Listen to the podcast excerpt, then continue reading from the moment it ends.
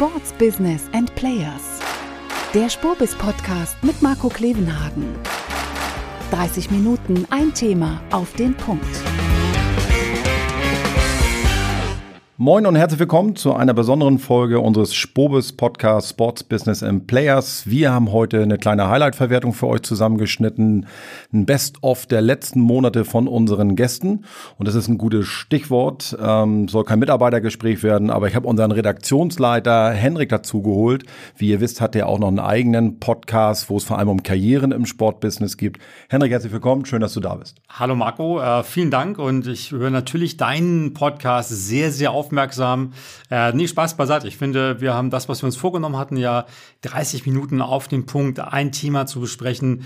Klappt aus meiner Sicht total gut. Ja, äh, wenig Gelaber ist da drin und wir hatten ja auch, damit wir das so machen können, haben wir dir auch diese ganzen Knöpfe gegeben, die wie laber nicht so viel und, und solche Geschichten, diese ganzen Button, die du da hast, aber die benutzt du ja sehr wenig. Wie, wie, warum nicht? Ja, das stimmt tatsächlich. Ähm, wir hatten, glaube ich, drei, vier verschiedene Button ähm, mit ähm, Komma zum Punkt und, und jetzt mal irgendwie so.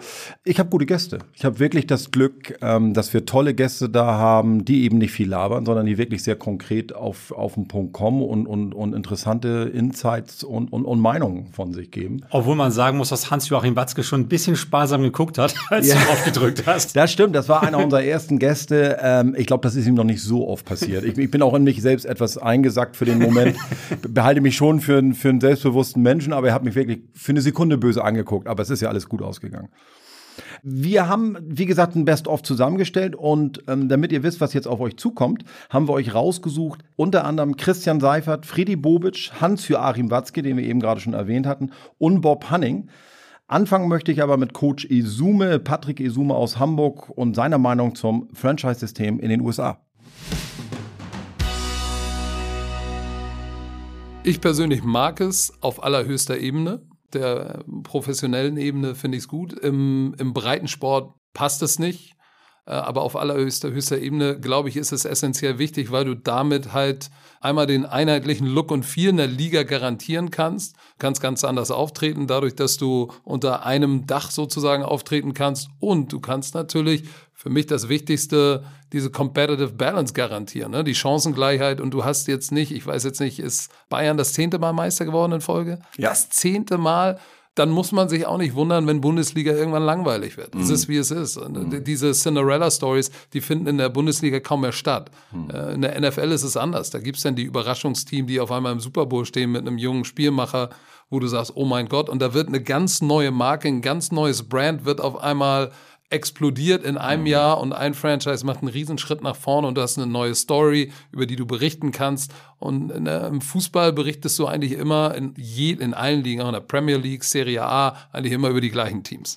Sind, um mal, du hast hochgeworfen, es gibt so drei Dinge, die, die, die ähm, sehr stark ausmachen. Das, das ist neben dem Franchise Playoffs und Salary Cap und das Draft-System eigentlich, was zum amerikanischen Sport so forscht. Wenn wir jetzt mal, nehmen wir mal Playoffs, weil das ja nun gerade auch aktuell immer diskutiert wurde. Du hast es gerade selber gesagt, zehnmal deutscher Meister Bayern München. Jetzt versuchen sie mit Playoffs mal zu denken. Könntest du dir das vorstellen für den deutschen Fußball? Absolut. Grandios. Ja. Äh, fände ich grandios, weil nochmal eine ganz andere Spannung da ist. Wenn ich äh, am 29. Spieltag weiß, dass Bayern Meister ist. Welche Motivation habe ich jetzt noch die letzten Spieltage anzugucken? Hm. Nicht wirklich viel. Und das Gegenargument, ja, davor sind die Spiele ja immer nur Vorgeplänkel, Hauptsache man kommt in die Playoffs? Nee, die sind, die sind nicht Vorgeplänkel, weil du musst dich erstmal in eine Position bringen, um in die Playoffs zu kommen, um Heimrecht zu haben oder vielleicht eine, im Football heißt es Bye Week, vielleicht eine Woche frei zu bekommen äh, in, der, in den ersten Runden der Playoffs. Äh, das hat ja auch viele andere Implikationen. Das ist ja auch ein Ansporn zu sagen, hey, pass mal auf, wir kriegen garantiert zwei Heimspiele mehr, weil wir Heimrecht in den Playoffs haben. Ja. Das macht einen Unterschied. Äh, auch wirtschaftlich. Ja, also du wirst in der Preseason dafür belohnt, dass du schon mal Leistung äh, ablieferst. Ne? Richtig, ne? ja, ja. richtig. Und am Ende ist es, ist, es, ist es Spannung für die Fans, weil wenn es ist ja nun mal auch ein Business und wir dürfen nicht ver vergessen, ja, das Spiel gehört immer den Spielern, das sage ich immer. Und als Trainer ist das meine Maxime, das Spiel gehört immer den Spielern, nicht den Fans, nicht den Funktionären.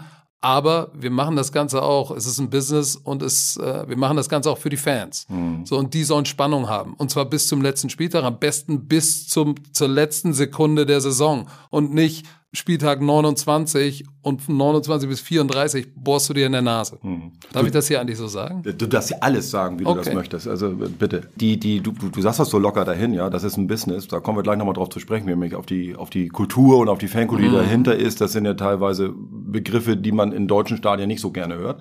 Kommen wir gleich nochmal drauf.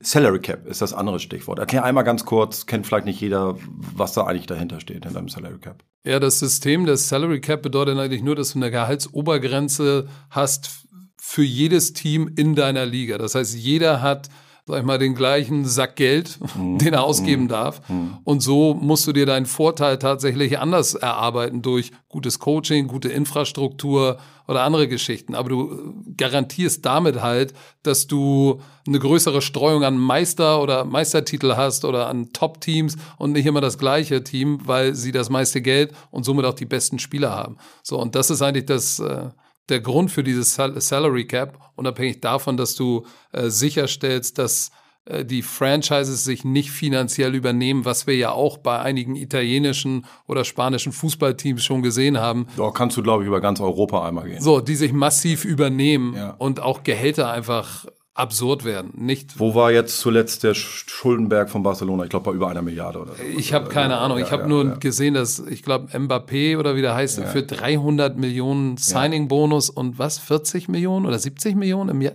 Wo ich sage, das ist Sind einfach ja, absurde so Das kann man nicht refinanzieren. Ja, richtig. Ist es unmöglich? Glaubst du, dass das auch wirklich das Problem im europäischen Fußball lösen könnte? Das ist nämlich genau das, was du ja beschreibst, dass sich einige wenige Clubs in ihren nationalen Ligen so manifestiert haben, weil sie so viel Geld haben und so viel Geld für Spieler ausgeben können und dass eben keine Chancengleichheit mehr gegeben ist. Könnte so ein Salary Cap System, wir, wir tun mal so, dass das auch juristisch durchsetzbar wäre, da wird ja auch viel diskutiert, ob das europäisches Recht damit einhergeht.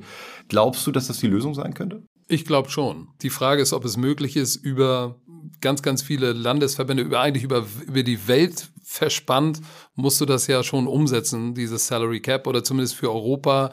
Ich glaube, das würde ein Problem lösen. Oder ähm, es kommt tatsächlich sowas wie eine Super League, wo man sagt, okay, man löst jetzt diese Top-Vereine, die schon in anders, anderen Sphären sind, mhm. raus aus dem Konstrukt und macht die heimische Liga damit wieder interessant. Und du hast jetzt einen FC Bayern oder vielleicht einen Dortmund, die oder Bayern nur, die in der Super League spielen. Und da ist das System dann abgeschlossen und da gibt's ein Salary Cap. Weil ansonsten nimmt das Ganze ja kein Ende. Und ich glaube tatsächlich, wenn du, wenn du ein Salary Cap hast, hast du auch mehr Kredibilität bei deinen Fans. Mhm. Weil du, du, du, die Fans wissen, es gibt 200 Millionen zu verteilen und jetzt verdient einer 50 Millionen, aber der kann nächstes Jahr nicht 500 Millionen verdienen oder solche absurden Summen, weil dann äh, wir, wir entfernen uns ja dann auch immer mehr von, von, von dem Fan.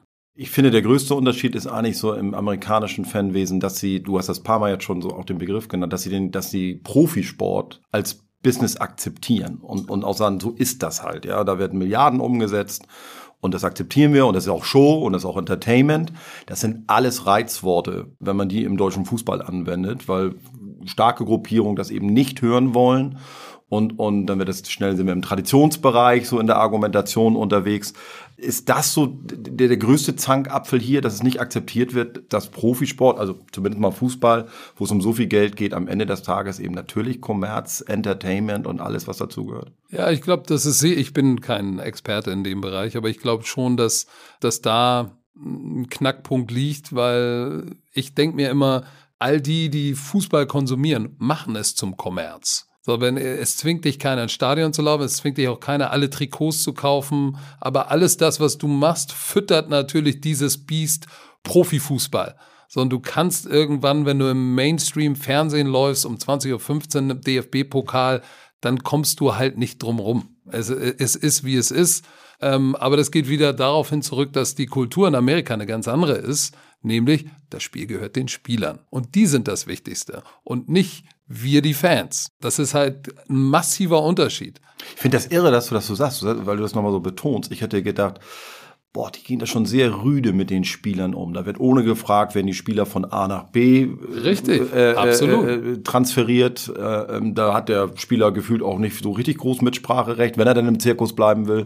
Muss jetzt, er liefern. Und jetzt betonst du aber so sehr, das Spiel gehört den Spielern. Ich hätte gesagt, das Spiel gehört den Ownern. Ja, aber es, es, wir haben ja eben gerade über die Fans geredet. Mhm, mhm. so, für die Fans ist es ganz klar, in Amerika, pass mal auf, die verdienen viel Geld Und wenn sie liefern, haben sie es auch verdient. Der kann auch im Ferrari auftauchen. Ja, der hat ja auch drei Touchdowns gemacht. Hier spielst du für den HSV, für Pauli, für Bayern, für irgendjemanden, spielst ein Spiel schlecht, fährst mit deinem Ferrari vor. Wie kann der mit dem Ferrari vorfahren? Der hat dreimal daneben geschossen. Das ist eine andere Kultur. Auf der Business-Seite, nicht Fans, auf der Business-Seite, ganz andere Baustelle. Da ist, du lieferst, du bekommst was. Wenn du nicht lieferst, kannst nach Hause gehen. Wir finden jemand, der es für dich macht. Ja, was ein guter Typ, der Patrick Isume. Sagt, was er denkt, liebt den Football, das merkt man wirklich, glaube ich, bei jeder Aussage. Und ja, na klar, als Mensch, als Typ geprägt durch den US-Sport, durch das US-Sportsystem. Viel Spaß bei einer neuen Folge Sports Business and Players mit Christian Seifert. Operative Gewinne äh, auf Medienseite zu erzielen mit Sportrechten ist sehr herausfordernd, um es nett zu formulieren, oder? Das meinte ich ja eben, ne? das, mhm. das, das Sportrecht selbst, was Sie kaufen, sind ja sozusagen ein paar Live-Spiele, salopp gesagt. Ja? Mhm. Die Frage ist ja, was können Sie aus diesen, wenn Sie, wenn Sie äh, fünf Anstoßzeiten haben, a 90 Minuten, dann haben Sie 450 Minuten, ja, aber was können Sie eigentlich aus diesen Live-Slots bedienen? Und das meinte ich vorhin, da kamen immer neue Technologien, neue, äh, äh, neue Funktionalitäten, wo ein bisschen Fantasie eingepreist werden konnte. Deshalb ist es auch wichtig, langfristige Verträge abzuschließen. Ne? Dieser Mega-Vertrag der NFL läuft neun Jahre, glaube ich. Mhm. Ne? Äh, in Deutschland sind sie maximal normalerweise, also bei der DFL war das so, auf vier Jahre limitiert. Wir, wir hatten jetzt das Glück, mit BBL und HBL sechs Jahre abschließen zu können. Damit fängt es schon mal an, dass sie einfach mehr Zeit haben, dass sie in eine Marke investieren können, dass sie auch Technologien aufbauen können, auch Gewohnheiten aufbauen können. Aber ich glaube tatsächlich, dass, die, dass man diese Wachstumsraten der Vergangenheit von 50, 60 Prozent on top, die wird es künftig, kann ich mir schwerlich vorstellen, weil einfach ein Niveau erreicht ist, wo genau das greift, was Sie gerade sagen, wo eine Liga erstmal beweisen muss, dass, sie in der Lage, dass der Partner in der Lage ist, das Geld zurückzuverdienen. Und wenn ich das sagen darf, nehmen Sie Amazon. Die haben jetzt, äh, wenn die Zahl stimmt, ja, Rings of Power verfilmt für 850 Millionen, ja, ähm, wo mehrere Folgen rauskommen, globale Rechte, das kriegen sie 25 Prozent der Champions League Rechte für. Ja? Musst du dich dann schon fragen als globales Unternehmen, worein investiere ich? Und ich glaube, die Frage werden sich mehrere Unternehmen stellen. Gerade wenn die Kooperationen längerfristig wären oder mittelfristig zumindest wären. Wir haben es jetzt gerade erlebt bei Pro7 seit 1 mit NFL. Also gefühlt eine Sportart über Jahre aufgebaut. Ich will das jetzt gar nicht im Detail bewerten. Das ist am Ende eine Frage, die die NFL sich vor allem stellen muss. Ähm, aber dann, das ist natürlich immer die Gefahr für einen Sender. Man baut eine Sportart, man investiert viel, man will es planen und dann hat man das halbwegs geschafft und dann kommt der Nächste daher und sagt, die nächste Ausschreibung kommt und es wird weggekauft, was bestimmt auch hart ist, ist klar, ist Geschäft. Wie beurteilen Sie das? Wie lange müsste so eine, was ist denn für Sie eine ausreichende Kooperationszeit, um das aufzubauen? Wir sind jetzt mit unseren Sechsjahresverträgen schon sehr zufrieden. Mhm. Ich glaube, da werden, weil Sie eben sagten, gibt es einen Paradigmenwechsel. Ich weiß nicht ehrlich gesagt, ob so eine kartellrechtliche Auflage es darf nicht mehr alles bei einem laufen und es dürfen maximal drei oder vier Jahre sein. Ich weiß nicht, ob das noch zeitgemäß ist. Ich mhm. glaube, das müsste man überprüfen, aber da, da gibt es ja nur einige, einige Ligen, die das tatsächlich betrifft. Ich glaube schon, dass Ligen in Zukunft sich deutlich mehr fragen müssen, was was tut eigentlich dieses Medienunternehmen oder was tut der Medienpartner wirklich für mich, für meine, für meine Marke, für meine Bedeutung in der Gesellschaft, für meine, ähm, für meine Möglichkeit auch in anderen Bereichen zu wachsen. Ja, das war ja einer unserer substanziellen Ansätze. Wenn Sie sich die Second-Tier-Ligen in Deutschland angucken, dann machen die halt fünf Prozent ihrer Umsätze mit Medien und 60 Prozent mit Sponsoring.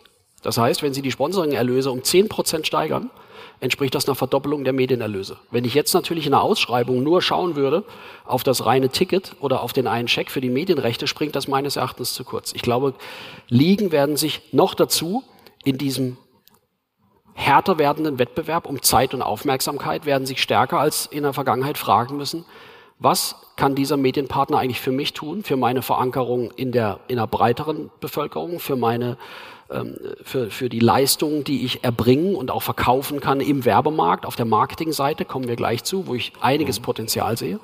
Ich glaube, die Frage muss ein bisschen stärker im Vordergrund rücken.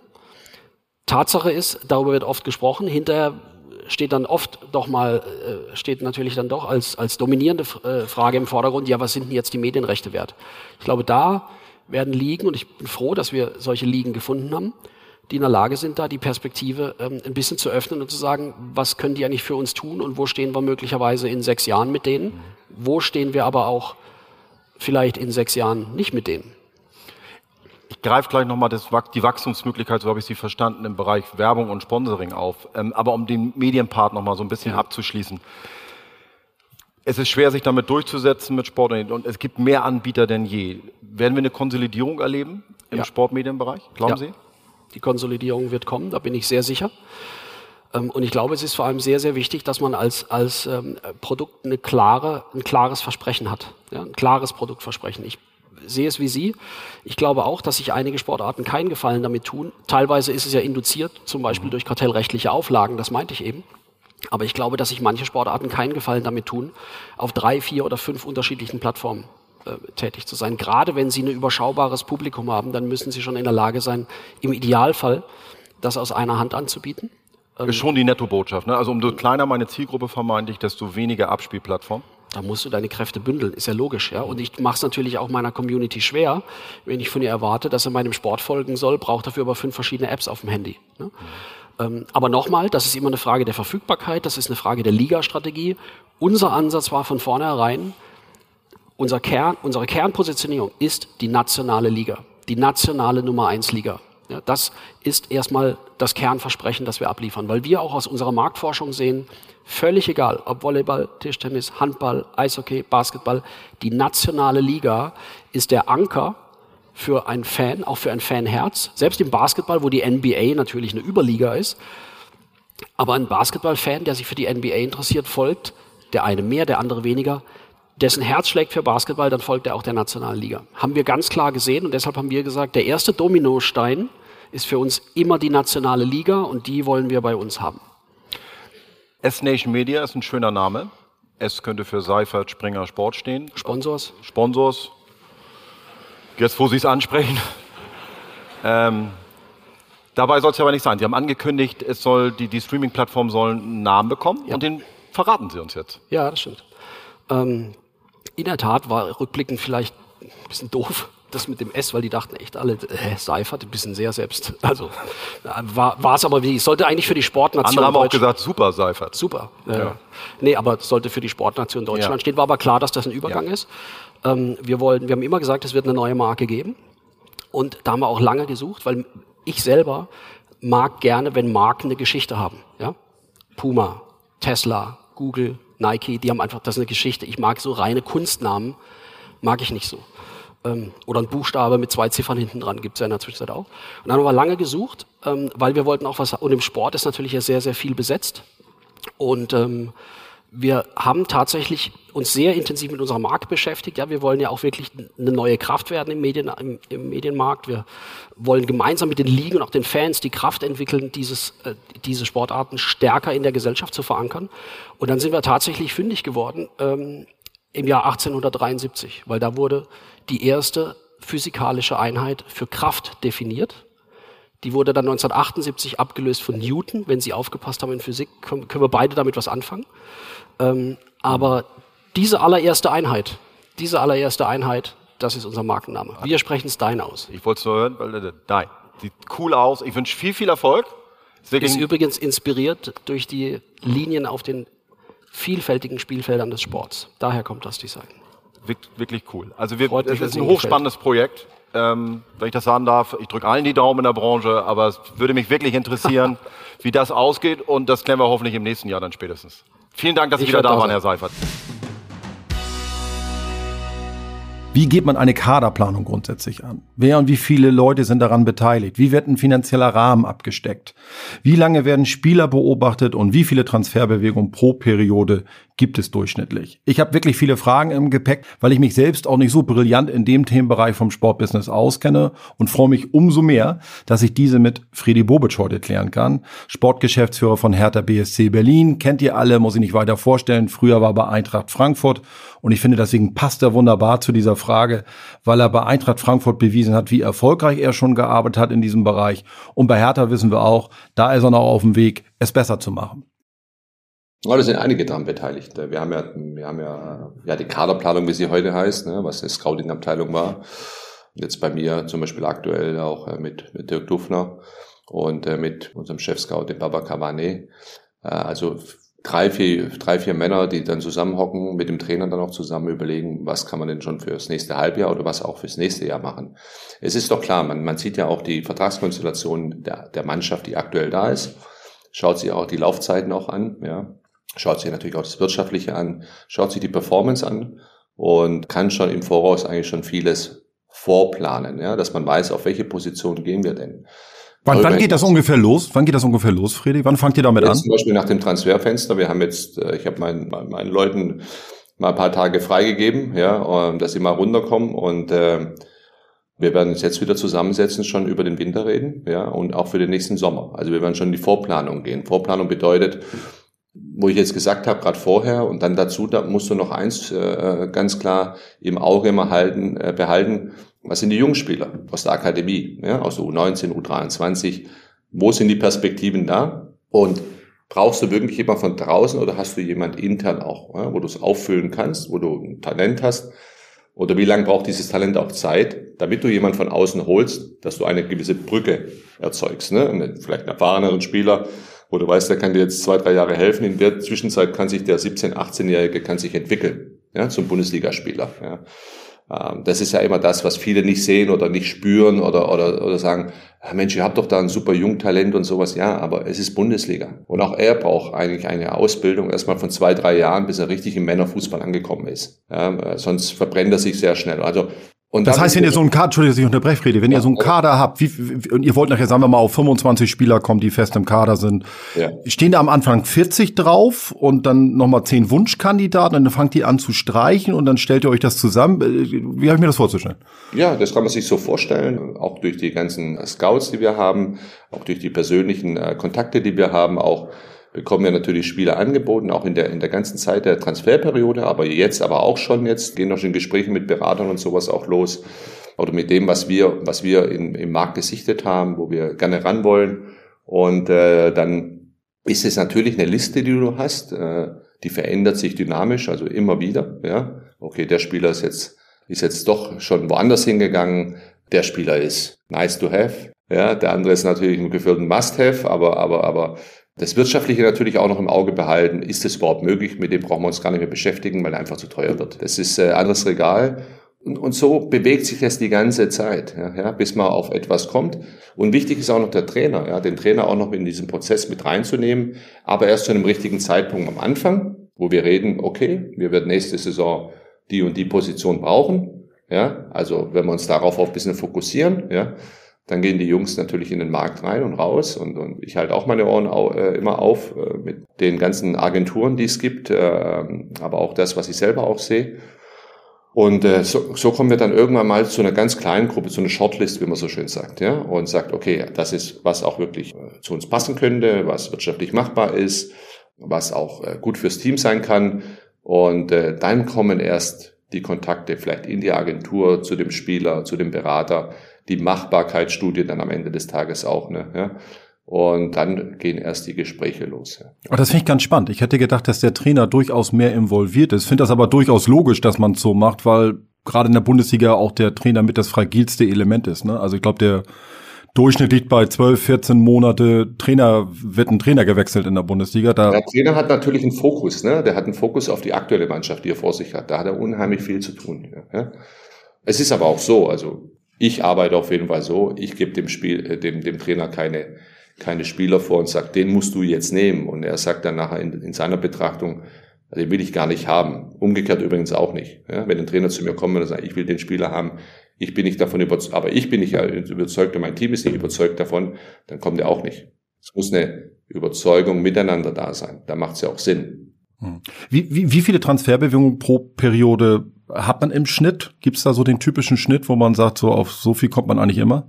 Ist ja, ihr verkauft ja auch, also ihr ja, holt ja also nicht nur. Mit Sicherheit, mit Sicherheit so zwischen 10 und 15, ja, gefühlt. Ja, ja. Hast, hast auf jeden Fall, wir haben jetzt 31 gehabt dieses Jahr, ja, im Sommer. Das war außergewöhnlich, habe ich in der Form auch noch nicht gehabt und äh, ja, das begleitet mich jetzt schon über zehn Jahre jetzt, äh, dass es unheimlich viele Transferbewegungen immer, immer sind, wo ich bin hat weniger wahrscheinlich mit mir zu tun, sondern mit den Vereinen. Entweder werden sie dir wegverkauft, die Spieler, und du musst nachlegen, oder du musst hier etwas komplett verändern und komplett drehen, äh, einen Kader. Ähm, und es braucht halt seine ein, zwei Jahre, bis man das auch wirklich komplett gedreht hat, das ganze Thema. Deswegen hast du normalerweise so, ja, zehn Bewegungen haben auf jeden Fall normal, fast jeder Club. Und da reden wir auch von kleineren Transfers, die gar nicht so bekannt sind. Hm. Wie viele Anrufe bekommt ihr von Beratern in einer, sagen wir mal, in der Transferperiode pro Tag? Also Anrufe ist ganz interessant. Das wird ein bisschen weniger, dadurch, dass es WhatsApp gibt und viele eigentlich schreiben. Ja, und du weißt manchmal, du kannst ja schon unterscheiden, ist es jetzt ein Kettenbrief ja, für, für, alle, für alle Manager, ja, da wird nur der Name ausgetauscht vorne. Ja. Ähm, oder ist es wirklich jemand äh, mit, mit Substanz vielleicht auch dran, weil die Nummern, die gehen raus von uns äh, Sportverantwortlichen, das ist ein Wahnsinn eigentlich, was da, was da angeschrieben wird. Kommst gar nicht mehr äh, hinterher mit Speichern und die Leute kannst du auch nicht zurückverfolgen. Ähm, ist das überhaupt sinnvoll? Es sind, es sind schon, also Nachrichten, Telefonate plus Mail, SM, normale SMS gibt's ja auch noch, ja.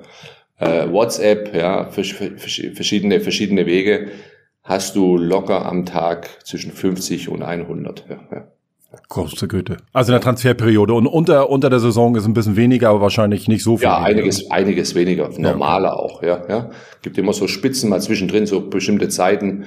Aber, aber in der, in der Transferperiode ist es Wahnsinn. Und dann natürlich auch gleich, warum antwortest du mir nicht, ja. Manchmal finde ich ja ein private SMS oder sowas finde ich ja gar nicht mehr, weil, weil eigentlich schon davor irgendwelche 30 WhatsApps da drauf sind, ja. Und äh, das natürlich mal weiter runterrutscht. Ja, ja, du kommst gar nicht zum Beantworten, kommst du gar nicht mehr. Lass uns, bevor wir in die Schlussrunde gehen, äh, Fredi, noch einmal Trainer. Das gehört eigentlich mittlerweile auch zum Transfer-Business. Äh, mittlerweile müsst ihr ja auch dafür bezahlen, wenn ihr welche haben wollt oder frühzeitig aus Verträgen rausholen wollt. Was mich immer so ein bisschen wundert, nochmal, wir haben vorhin gesagt, das ist mit das volatilste, was es im, im, im mindestens in der Bundesliga gibt. Im Schnitt alle 12, 14 Monate wird ein Bundesliga-Trainer entlassen und muss ausgewechselt werden. Und ich wundere mich dann immer so ein bisschen als Beobachter, auf den sind sie jetzt gekommen? Stand der jetzt unter den Top 5 auf dem, Handy? Oder wo, wo ich immer denke, ihr müsst doch eine Liste haben von zehn Trainern, irgendein U19-Trainer, ein Geheimtrainer, der gar nicht bei euch ist, sondern woanders, wo ihr sagt, und das ist die Art von Trainer, die wir brauchen für unseren Club, für unser Team. Und manchmal hat man das Gefühl, jetzt kommt so ein ganz anderer Trainer. Wieso passt denn der auf einmal jetzt zum Gesamtsystem? Bin ich da unfair oder lässt sich das gar nicht so mit der berühmten Geheimliste, wo du sagst, die zehn Trainer habe ich immer hier stehen? Nee, das ist nicht unfair, äh, sondern das ist einfach, man muss, man muss da eins verstehen. Das Schlimmste ist ja, du machst einen Trainerwechsel in, in, einer, in einer Spielzeit. So, und klar hast du viele Trainer getroffen, du kennst viele Trainer. Und es macht dir auch Spaß, dann auch äh, äh, neue auch mal zu treffen, auch kennenzulernen, auch, ja, und auch zu beobachten, wie der Weg ist. Die typische Liste besteht bei mir im Kopf eigentlich. Da würde ich nie eine Liste runterschreiben. Und äh, auch die Diskussion darüber dann auch, äh, wer dann Trainer wird, aber es ist ja immer der, der Stand jetzt, wenn sowas passiert. Also wenn du in eine Krise reinkommst oder wenn es wirklich so ist, dass der Trainer die Mannschaft nicht mehr erreichen kann und du leider gezwungen bist, diese Reißleine zu ziehen, dann muss sich jeder mal überlegen, okay, was habe ich denn gerade auf dem Markt? Welcher Trainer ist denn wirklich frei? Mhm. Ja, ein bisschen einfach zu sagen, ja, der U19-Trainer, du bist ein talentierter eigentlich. Du holst ja einen Trainer eigentlich nur, wenn du in der sportlichen Schieflage extrem bist. Ja, ja so wie wir das letztes Jahr auch hatten. Ja. Aber zum, zu dem Zeitpunkt, wer genau der Richtige ist und ist der wirklich auch überhaupt auf dem Markt verfügbar? Manchmal sieht es da ganz, boah, ganz schwierig aus. Dann hast du wirklich nicht viel Auswahl. Ja, und dann musst du natürlich auch den einen oder anderen Kompromiss machen und ich hasse Kompromisse. Ich fand sehr, sehr schön, wie Friede Bobic am Ende noch erzählt hat, was so die schönen Transfers für ihn waren, Spieler zu finden, die relativ günstig zu haben waren, die, die, die Perlen, die sich dann entwickelt haben und idealerweise so eine internationale Karriere durchgestartet sind und die dann noch freundlicherweise eine SMS am Ende schicken und sagen, Mensch, danke, dass du mich nach Europa geholt hast. Das fand ich richtig cool. Aber er betont eben auch, und genauso oft liegt man auch daneben. Wahrscheinlich ist das die Quintessenz von Fußball. Und ich sitze hier und sage dann locker fröhlich, kann man das nicht alles ein bisschen besser planen? Wer kann uns das am besten beantworten? Jemand, der zwei Herzen in der Brust hat, nämlich Hans-Joachim Watzke. Auf der einen Seite Vorsitzender der Geschäftsführung bei Borussia Dortmund, kennen wir alle. Und jüngst hat er ja noch das Amt angenommen des Aufsichtsratsvorsitzenden bei der DFL. Und damit, ihr ahnt es, ist er per Satzung direkt auch Vizepräsident beim DFB und muss eigentlich zwei Lager vertreten. Bin gespannt, wie er es sieht. Thema. Hauptfrage ist nämlich, die wir uns gewidmet haben, warum sollte die DFL im DFB überhaupt noch vertreten sein? Sie haben es gerade selber angedeutet. Es ist eine unglaublich komplexe Verflechtung von DFL und DFB ist wirklich was für, für gesellschaftsrechtliche Feinschmecker und Vereinsrechtler. Ähm, könnten Sie auf dem Bierdeckel aufzeigen, wie die Verflechtung zwischen DFL und DFB ist oder fällt Ihnen das genauso schwer wie allen anderen? Ja, auf dem Bierdeckel nicht, aber wenn du dich mit dem Thema beschäftigst, ist es natürlich klar. Also ich kriege das schon hin. Aber die Frage ist ja ganz einfach, weil es nur einen deutschen Fußball gibt. Das ist schon die Antwort. Und demzufolge äh, muss man, äh, es gibt keinen isolierten Fußball. Es gibt, äh, der Profifußball braucht den Amateurfußball und der Amateurfußball braucht den Profifußball. Einer der wesentlichen Gründe, warum ich jetzt das äh, gemacht habe, ist ja dadurch bedingt, dass hatte ja im letzten Jahr das Gefühl, dass da zwei Züge komplett aufeinander zu rasen und ja nur die Frage ist, wer als erster entgleist. Das funktioniert aber nicht. Mhm. Wenn die aufeinander zurasen, entgleisen am Ende beide. Und demzufolge war das schon, äh, war das wichtig, dass äh, ich jetzt auch gesagt habe, ich mache das und versuche jetzt auch da, wie gesagt, das gegenseitige Verständnis zu fördern, weil ich ja nebenbei auch noch seit 27 Jahren Präsident von einem Fußball-Amateurverein bin, was sicherlich da auch meine Akzeptanz auf der Amateurseite deutlich erhöht, weil ich weiß auch da, um was es geht wir haben nur einen Fußball und den Fußball, den müssen wir uns teilen zwischen DFB und DFL, aber immer im Geiste beide das Beste für den deutschen Fußball zu wollen. Und den Eindruck habe ich jetzt. Ich würde natürlich gern dagegen halten, sonst komme ich natürlich auch nicht auf so eine Frage ohne die Verflechtung, wie gesagt, das muss man sich im Internet mal anschauen. Es gibt äh, äh den wirtschaftlichen Zweig der DFL, es gibt den Verein der DFL, gleiches ist auf der DFB-Seite, das ist miteinander verwoben. Aber die Nettobotschaft ist, warum das nicht auf einen Bierdeckel geht. Also im Präsidium, Vorstand, Ausschüsse, Kommission, ich glaube alleine Ausschüsse, Kommission gibt es über 26 beim DFB. Und in fast allen diesen Gremien ist die DFL personell vertreten und auch stimmberechtigt.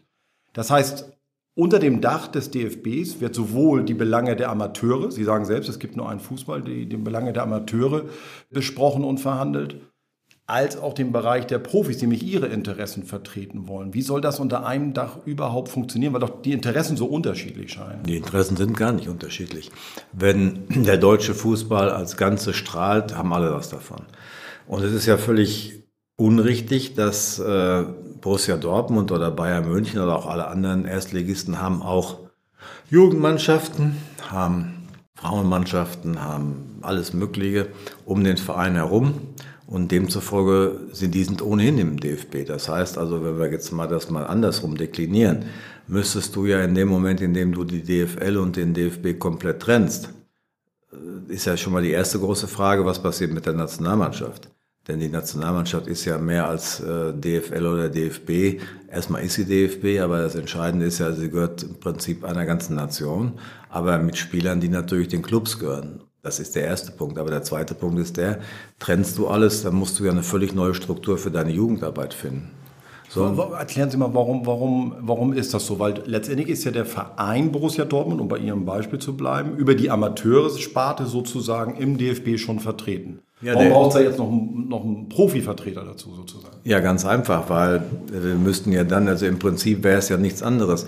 Wenn du jetzt, sagen wir mal, aus dem eingetragenen Verein Leute zum DFB schickst, sie glauben doch nicht ernsthaft, dass in jedem Verein, wo das einigermaßen vernünftig funktioniert, da sind ja die Interessen deckungsgleich die Interessen des eingetragenen Vereins und ich fühle mich immer noch ganz stark als auch als Interessensvertreter des eingetragenen Vereins. Es ist also völlig egal, ob in irgendeiner Kommission äh, da einer vom EV sitzt oder von der GmbH und Co. KG. Das macht ja keinen Unterschied. Sollten wir aber sagen, äh, wir trennen uns komplett, das heißt auch mit dem eingetragenen Verein, dann sind wir eben nicht mehr im DFB, dann musst du aber den ganzen Jugendfußball innerhalb der 36 Clubs neu organisieren, was aus meiner Sicht bei U7, U8, U9 gar nicht geht. Das würde doch keinen Sinn machen. Sollten, sollen, sollst du dann Neunjährige quer durch die Bundesrepublik schicken, damit die mal ein paar Spiele machen. Das hat alles schon Sinn, dass man der DFL, was die Profi-Themen angeht, eine große Eigenständigkeit äh, gewährleistet hat, die ja im Grundlagenvertrag auch geregelt sind. Und äh, dass man aber trotzdem eine gemeinsame Verantwortung spürt. Das, also meiner Meinung nach geht es nur so. Passt für Sie die Statik so, wie sie ist, oder ist es? Statik passt. Da sehe ich überhaupt kein Problem. Äh, es hat immer damit zu tun, auch wer die Statik verkörpert. Und ich sage Ihnen ganz ehrlich, Das soll jetzt auch nicht äh, irgendwie arrogant klingen, aber Fakt ist eins, wenn ich eine Meinung habe und die öffentlich vertrete, dafür brauche ich nicht die Gewissheit, dass eben fünf oder sechs DFL-Vertreter im DFB-Präsidium sitzen. Ich nehme für mich in Anspruch, dass das, was ich sage, wahrgenommen wird. Davon können Sie ausgehen. Und insofern gibt es da schon eine Waffengleichheit auf jeden Fall. Vielleicht ist sogar die Tatsache, dass die, die Profi-Vertreter ohnehin eine höhere Bekanntheit haben, kompensiert so ein bisschen die Stimmenverhältnisse. Mhm. Ja. Und am Ende des Tages haben wir ja auch jetzt gesehen auf dem Bundestag, zwei Drittel Stimmen sind Amateurvertreter gewesen, ein Drittel Stimmen waren die Liga, aber die, du hast bei keiner der Entscheidungen das Gefühl gehabt, dass sich da zwei Blöcke entgegenstehen. Wenn ich das Thema sehe, Ben Neuendorf hat äh, die Wahl als DFB-Präsident haussuch gewonnen. Er hat also fast die Hälfte oder vielleicht die Hälfte aller Ligastimmen gekriegt. Daran sieht man ja genau, dass das eben gar nicht so ist. Das sind nicht zwei Fraktionen, die sich jetzt ums Verrecken da gegenseitig bekämpfen. Und umgekehrt ist es genauso gewesen. Also dieser Fraktionszwang, der ist sowieso nicht in dem Maße gegeben, weil am Ende gibt es auch wieder regionale Dinge. Es gibt äh, dann durchaus regionale äh, Geschichten, wo dann ein Bundesligist aus dem Westen oder aus dem Osten eben auch eng mit seinem Landesverband kooperiert. Also ich glaube, in, in Gänze ist das, wenn die handelnde Personen einigermaßen verantwortlich damit umgehen, ist das durchaus auch ein Modell für die Zukunft. Jetzt mache ich was, das würde ich mich normalerweise nie im echten Leben trauen. Jetzt komm doch mal zum Punkt. Liebe Zuhörer, Watzke ist noch da, er ist noch nicht direkt weggegangen, aber wenn ich auf den Punkt komme, meine ich damit den Grundlagenvertrag. Sie haben den schon schon angesprochen. Nochmal, weil, weil wir auch Zuhörer haben, die jetzt, die jetzt äh, nicht so zu Hause sind immer. Was wird in diesem Grundlagenvertrag zwischen DFL und DFB im Groben geregelt? Die gesamte Verantwortung für den deutschen Fußball. Da wird geregelt, welche Entscheidungen die DFL alleine treffen kann. Da wird geregelt, welche Entscheidungen man gemeinsam trifft. Da wird auch der finanzielle Interessensausgleich geregelt. Auf der einen Seite ist es ja klar, der DFB speist sich natürlich zum Wesentlichen aus den Einnahmen der deutschen A-Nationalmannschaft. Das äh, sind aber auf der anderen Seite wieder die Spieler, die von uns bezahlt werden. Dafür gibt es einen gewissen Ausgleich. Auf der anderen Seite äh, hat aber auch die Liga natürlich nimmt Leistungen des DFB in Anspruch. Schiedsrichterwesen, dann viele andere Bereiche und äh, die Gerichts Sportgerichtsbarkeit etc. pp. Dafür gibt es dann auch wieder eine Entschädigung und äh, das wird dann eben in diesem Grundlagenvertrag geregelt. Der läuft ja jetzt dann 23 aus. Und da sind wir alle gefordert, da wieder das für die nächste, für die nächsten Jahre dann äh, weiter fortzuschreiben und neu zu verhandeln. Da hat natürlich jeder gewisse Vorstellungen. Äh, das werden auch keine leichten Verhandlungen, das ist auch völlig klar. Aber wenn man äh, eine gemeinsame Verantwortung spürt, glaube ich, dass man am Ende auch äh, ein Ergebnis kriegt. Je mehr man das vorher thematisiert, desto schwieriger ist es für jeden Beteiligten, dann nachher vernünftig rauszukommen. Deshalb werde ich dazu gar nichts sagen, außerhalb der Tatsache, dass ich glaube, dass wir am Ende eine ordentliche Lösung hinkriegen.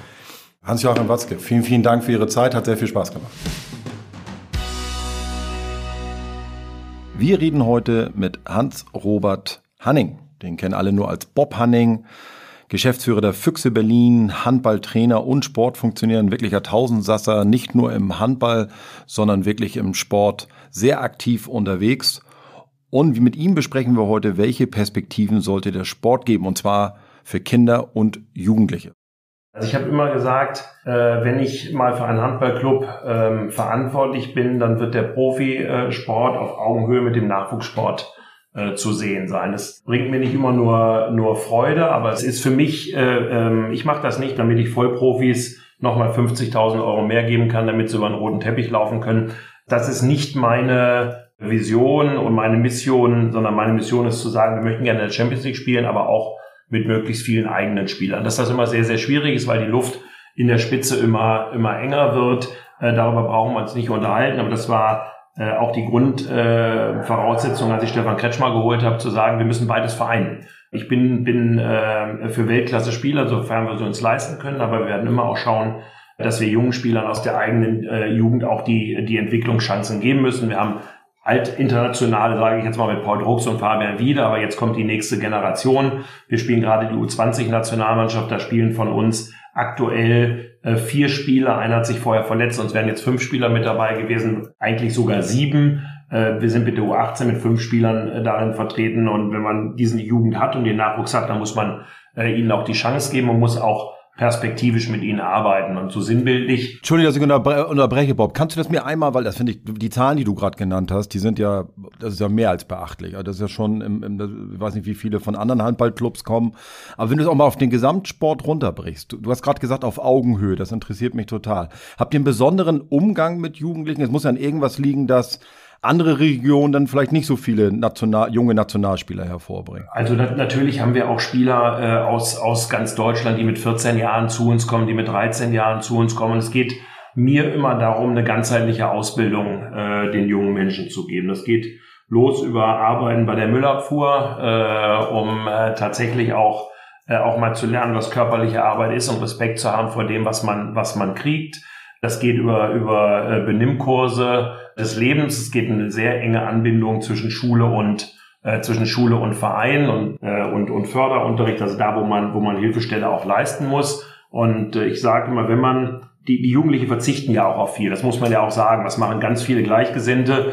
Äh, die machen Partys, die sind jedes Wochenende weg und, und unsere Spieler müssen sich ja auch leistungsorientiert äh, letzten Endes eine ganze Woche über auch, äh, auch verhalten. Und das muss man auch ein Stück weit belohnen. Und äh, dazu kommt dann bei uns, ich sage das immer so, dieser, dieser Physioraum, da liegt der Profi neben dem Amateur, äh, also neben dem Jugendlichen. Also der 14-Jährige liegt neben äh, einem Nationalspieler. Und da, wer, wer bei uns Handball spielt, bei den Profis, muss einfach wissen, dass das Teil der Geschichte und Teil der DNA der, der, der Füchse Berlin ist. Und äh, das meinte ich mit, mit Augenhöhe. Das ist das, was mir persönlich am, am, äh, am wichtigsten ist. Das ist auch meine Motivation, äh, das überhaupt in der Form äh, sieben Tage die Woche äh, über viele, viele Stunden auch, äh, auch so in der Form zu betreiben. Aber es ist auch, und das muss man auch sagen, Teil unseres Partner- und Sponsorennetzwerks, die eben genau das Thema äh, das Thema auch für sich entdeckt haben und gesagt haben, wir möchten auch, dass eigene Leute da, äh, eigene äh, junge Spieler bei uns spielen. Es gibt eine ganz interessante Geschichte. Äh, wir haben jetzt gerade die Diskussion gehabt mit meinem Trainer, mit Jaron Sievert, der übrigens auch aus unserer Jugend stammt, äh, den ich mit dem ich selbst als Trainer viermal deutscher Meister geworden bin und, und Stefan Kretschmer über die Situation der, der, Torhüterposition bei den Füchsen, weil wir gesagt haben, wie ist denn jetzt unsere Situation? Wir brauchen, wir haben einen überragenden Torhüter an Nummer eins und wen holen wir jetzt an Nummer zwei? Und ich hätte gerne Lasse Ludwig, der jetzt gerade mit der U20 äh, hoffentlich äh, Europameister wird. Die müssen heute äh, die Schweden schlagen, stehen am Wochenende im, im, äh, hoffentlich dann im, im Finale dann war man der Auffassung, dass das vielleicht noch ein Stückchen früh ist und dass es gut wäre, wenn er noch in der zweiten Liga bei mir noch ein Jahr oder zwei auch spielt. Und dann haben wir, haben wir einen Weg gefunden, wo wir gesagt haben, okay, wir holen mit Kireev nochmal einen, einen Top-Torhüter äh, zu uns, aber im Europapokal wird einer unserer Top-Torhüter und unser Jugendtorhüter stehen. Und äh, ich glaube, das ist auch einmalig im, im deutschen Sport, äh, aber es ist Teil der DNA und des Kompromisses, und des Grades, den wir eben gehen, weil wir einfach wollen, dass sich unsere Spieler bei uns auch entwickeln können. Danke dir Einordnung wie die Philosophie ist. Wie wichtig ist der Faktor Geld bei so etwas? Wie hoch bewertest du den, wenn du sagst, naja, wenn wir die und die Infrastruktur nicht stellen können und da brauchen wir nun mal so und so solche Budgets für. Ich frage deshalb auch, um, um auch anderen Sportarten und Clubs ein Gefühl dafür zu geben, ob sie sowas auch erreichen könnten oder ob das nicht erreichbar ist, weil einem schlichtweg das Geld dafür fehlt? Also ähm, wir, wir geben für den Nachwuchs knappe 600.000 Euro aus. Das kann ich ganz, äh, ganz offen auch, äh, auch kommunizieren. Das hat mehrere Vorteile. Zum einen sind wir im Nachwuchsbereich mittlerweile komplett ausvermarktet. Das heißt, die Situation, dass, dass du bei uns Sponsor werden kannst im Nachwuchs, ist gar nicht mehr so einfach, weil das Trikot ist voll, es ist äh, weil alle sich auch ein Stückchen engagieren wollen. Genauso wie in der Grundschulliga. Äh, genauso wie Profivereine machen Schule, Profivereine machen Kindergarten. Das heißt, wir, wir, haben, wir haben dieses Rundrum-Projekt komplett verkauft. Äh, das heißt, es gibt ganz viele Menschen, die sagen, sie machen genau bei den Füchsen das, weil es so ist, wie es ist. Und äh, wenn du jetzt sagst, du brauchst, und lass uns doch auch, lass uns doch auch ehrlich sein, auch wir sind natürlich ein Wirtschaftsunternehmen und auch wir müssen ja schauen, äh, wie wir, wie wir Jahr für Jahr äh, es schaffen, die Budgets zusammenzukriegen.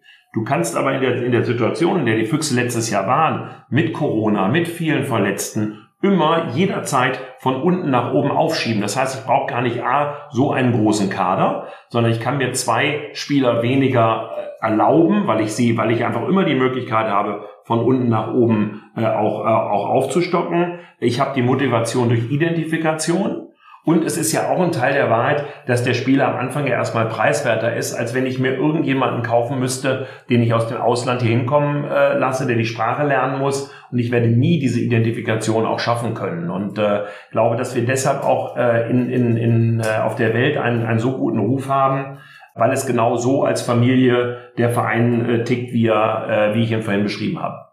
Lass mich noch mal einen Gedankensprung zu einem ganz anderen Thema machen. Das Buzzword hast du aber auch hochgeworfen. Ähm, ist gerade jüngst rausgekommen, dass ihr einen neuen Fernsehvertrag abschließen werdet mit S-Nation. Da ist Christian Seifert dahinter. Äh, den kennt man in unserer Branche. Hat jahrelang äh, die DFR als Geschäftsführer nach vorne gebracht. Und äh, Springer ist da ebenfalls mit drin. Ähm, nimm uns noch einmal ganz kurz mit. Ihr habt euch jetzt für äh, dieses Angebot entschieden. Es gab auch andere Angebote, zum Beispiel von der Telekom und Sky. Ihr habt dieses jetzt gewählt. Wie, wie glücklich bist du damit? Ist das ein guter Schritt in die richtige Richtung? Bin damit sehr glücklich. Äh, Sky hat uns äh, auch auf ein neues Level gehoben äh, über viele Jahre. Mit Konferenzschaltung, mit jedem Spiel, Spiel übertragen. Ich glaube, das war, war ein guter Weg und damals auch eine, eine richtige Entscheidung. Und wir kommen jetzt aber hin, dass wir, dass wir stagnieren. Und äh, es entwickelt sich nichts mehr. Und äh, ich habe immer gesagt, wenn du das Risiko scheust, dann verpasst du die Chance. Und äh, ich glaube einfach, dass wir mit S-Nation, und ich sage es jetzt auch mal sehr, sehr personenbezogen, weil es ist auch People-Business, mit Christian Seifert einfach diese Chance nutzen müssen. Und äh, das, was vorgestellt worden ist, das, was daraus werden soll, das bringt uns nicht nur wirtschaftlich auf ein, ein neues äh, Level, weil das war am Ende des Tages auch äh, nachdem man dann die Möglichkeit hatte, äh, verschiedene Anbieter Gott sei Dank auch zu haben. Das ist immer noch viel zu wenig, um das mal, mal für die Bedeutung unserer Sportart, aber es ist zumindest mal äh, etwas mehr Wertschätzung. Aber Wertschätzung hat ja nicht immer nur äh, was mit, mit Wert, also mit, mit Geld zu tun, sondern, sondern auch mit, mit Entwicklungspotenzial. Und ich glaube, dass wir da auch noch viele Tools entwickeln können aus diesen Thematiken raus, die dann erlaubt sein werden, äh, lass uns doch, lass uns doch ehrlich sein. Wenn, wenn, ähm, hoffentlich gibt mir das jetzt keiner, keiner übel, äh, wenn Minden gegen Baling spielt, das gucken dann vielleicht 5000 Leute auf Sky. Oder wenn äh, ein anderes Spiel, äh, nehmen wir das einfach als Beispiel, dann ist das ja nicht der Mehrwert für, für Sponsoren, sondern wir müssen viel präsenter in der Öffentlichkeit sein. Wir müssen viel mehr äh, die neuen äh, Medien nutzen. Wir müssen viel mehr Personal einstellen. Wir müssen auch nicht nur in unserem eigenen Teich fischen, sondern wir müssen im Grunde genommen bei großen Unternehmen uns mal anhängen. Also an Zielgruppen. Bis jetzt sind wir immer sehr an Zielgruppen, die wir haben, an, an den, dass die kommen werden, dass die zu S-Nation gehen werden, bin ich mir ganz sicher. Aber äh, ich brauche die Vision nicht 200.000 Mitglieder äh, äh, Abonnenten, sondern die Zielsetzung muss sein, wie schaffe ich es 600, 700.000 äh, zu kriegen. Ich muss einfach mal bereit sein, von hinten raus äh, zu denken. Eine Plattform, äh, ich kann erste Liga sehen, ich kann zweite Liga sehen, äh, ich kann, kann, äh, kann den Handball einfach da dann auch, äh, auch wahrnehmen. Äh, das macht Sinn und ich finde von montags bis, äh, bis Sonntag statt und nicht nur am Wochenende. Und von daher bin ich ein sehr großer äh, Befürworter ohne dabei zu vergessen, dass ich auch Sky sehr dankbar war für den Schritt, den sie mit uns gegangen sind. Aber, und das müssen sie sich vorwerfen lassen, mir fehlte da dann wirklich diese ganz große Entwicklung. Es waren immer die gleichen Leute, die gesprochen haben. Es hat nichts gegeben in den sechs Jahren, was neu war. Und äh, von daher bin ich, bin ich ein absoluter Verfechter der, der neuen Entscheidung. Super, vielen Dank für die Zusammenfassung. Das ist ein, wirklich ein spannendes Projekt, äh, nicht nur für den Handball. Da sind ja auch auf der Plattform auch jetzt schon andere Sportarten, haben schon unterschrieben, dass sie da künftig gesendet werden. Ist einfach ein spannendes Projekt, weil das vielleicht zeigen könnte, dass man über eine OTT-Plattform solchen äh, Sportarten auch mehr Aufmerksamkeit bringen kann. Du hast es angedeutet, da geht es ja auch viel darum, was passiert zwischen den Spieltagen und über Social Media. Da drücken wir allen Beteiligten die Daumen. Wie gesagt, spannendes Projekt.